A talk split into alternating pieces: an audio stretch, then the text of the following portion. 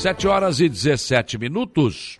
O dia começa com a informação de que a Prefeitura de Maracajá estará sob o comando do vice-prefeito Valnei Rocha pelos próximos 10 dias. O prefeito Aníbal Brambila vai se ausentar da Prefeitura para tratar de assuntos particulares. A cerimônia de posse do vice aconteceu ontem e hoje será o seu primeiro dia como prefeito em exercício em Maracajá. Mas antes de deixar a Prefeitura, prefeito Aníbal Brambila vistoriou ontem a obra de pavimentação com asfalto ligando Maracajá a Forquilinha. A obra estava paralisada devido a, ao fato de a empresa que estava tocando a obra ter solicitado reequilíbrio financeiro, ou seja, mais dinheiro, né? Foi retomada. O governo do estado teve que investir mais 1 milhão 174 mil para a retomada da obra. O prefeito Aníbal Brambila trabalhou muito junto ao governo do estado para que isso acontecesse. Então, antes de dar uma descansada, saiu um pouco da prefeitura, o prefeito Anel Brambila ainda fez esta vistoria ontem. Ontem, os vereadores do Balneário Rui do Silva refletiram na sessão o resultado das eleições. Via de regra, os vereadores entenderam que o resultado das urnas permitirá a continuidade do trabalho na busca de emendas parlamentares para obras no município. O vereador Evaldo Caetano, do PSDB, lamentou a não reeleição da deputada federal Giovana de Sá ressaltou o grande trabalho que a deputada está fazendo ainda em seu mandato, em especial as muitas verbas destinadas ao Arroio do Silva. Evaldo afirmou que a deputada vai fazer falta não só para o Arroio, mas para todo o estado de Santa Catarina. Outro lamento ouvido foi do presidente da Câmara de Vereadores do Arroio do Silva, Vanderlei de Souza. Para o presidente, o fato de o governador Carlos Moisés não ter ido para o segundo turno foi ruim para a nossa região. Lei do Mar Azul ressaltou que o Arroio do Silva nunca obteve de um governador tantas verbas para obras tão importantes. Mas lembrou que o Arroio fez a sua parte, apresentando uma excelente votação para governador com quase 60% dos votos. E ainda ressaltou a eleição de vários candidatos que foram apoiados pelos vereadores, a deputado federal e também a deputado estadual. Outros vereadores se manifestaram na tribuna ressaltando o desempenho de alguns candidatos ou dos seus candidatos. Citar, foi, foram citados Júlio Garcia, Ricardo Guide, Rodrigo Minotto, entre outros. Né? E também todos os vereadores destacaram a forma ordeira como todos os eleitores foram às urnas no Arroio do Silva, registrando também a demora nas filas de votação devido a falhas na biometria. Falando ainda sobre essa questão de deputados que se elegeram ou não, ao todo 15 deputados federais e estaduais de Santa Catarina perderam a reeleição ou tiveram frustradas a tentativa de migrar para o cargo de federal nas eleições realizadas nesse primeiro turno.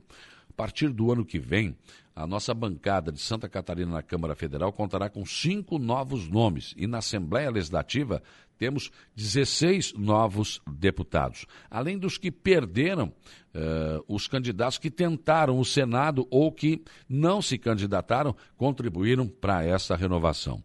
No Legislativo catarinense, três políticos não conseguiram se reeleger. Felipe Estevão do União, João Amin do PP e Laércio Schuster também do União. Os postulantes ficaram como suplentes. O suplente, o que é um suplente? Algo como o vice, né?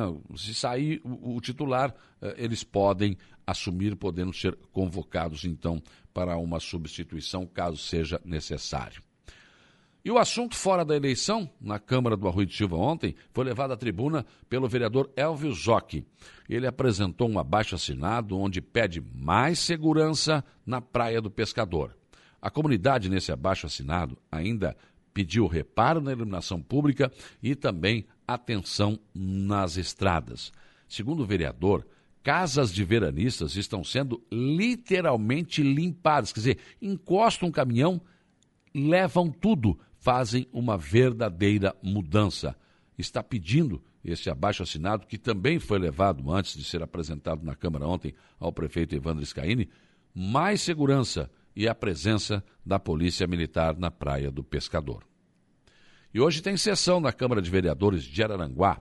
E conforme disse ontem aqui, na Rádio Araranguá, ao Lucas Casagrande, no programa Estúdio 95, o procurador-geral do município, Daniel Menezes, deve dar entrada hoje, em regime de urgência, um projeto que permite ao município abrir licitação das funerárias.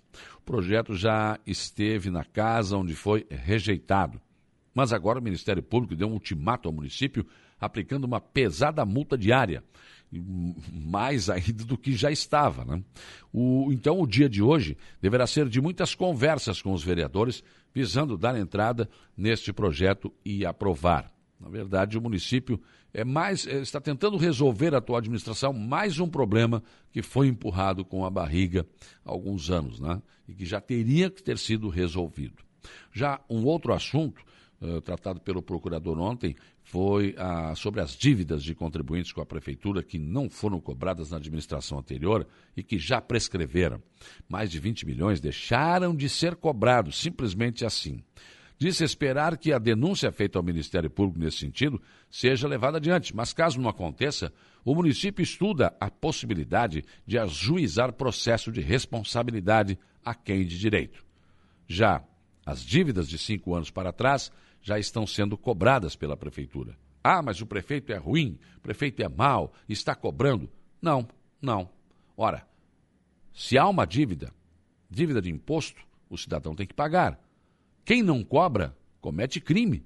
Ele não está cobrando algo que ele não pode fazer sem autorização legislativa, sem algum motivo. Simplesmente não cobrar, não ajuizar as dívidas. Quem responde é o prefeito. Se o atual prefeito César não cobrar dívidas dos contribuintes e não ajuizar, ele pode ser responsabilizado. O que pode acontecer agora com a administração anterior, que não cobrou, deixou de cobrar e prescreveu. O município perdeu mais de 20 milhões. E daí? Quem paga essa conta? Pensem nisso, enquanto lhes desejo um bom dia.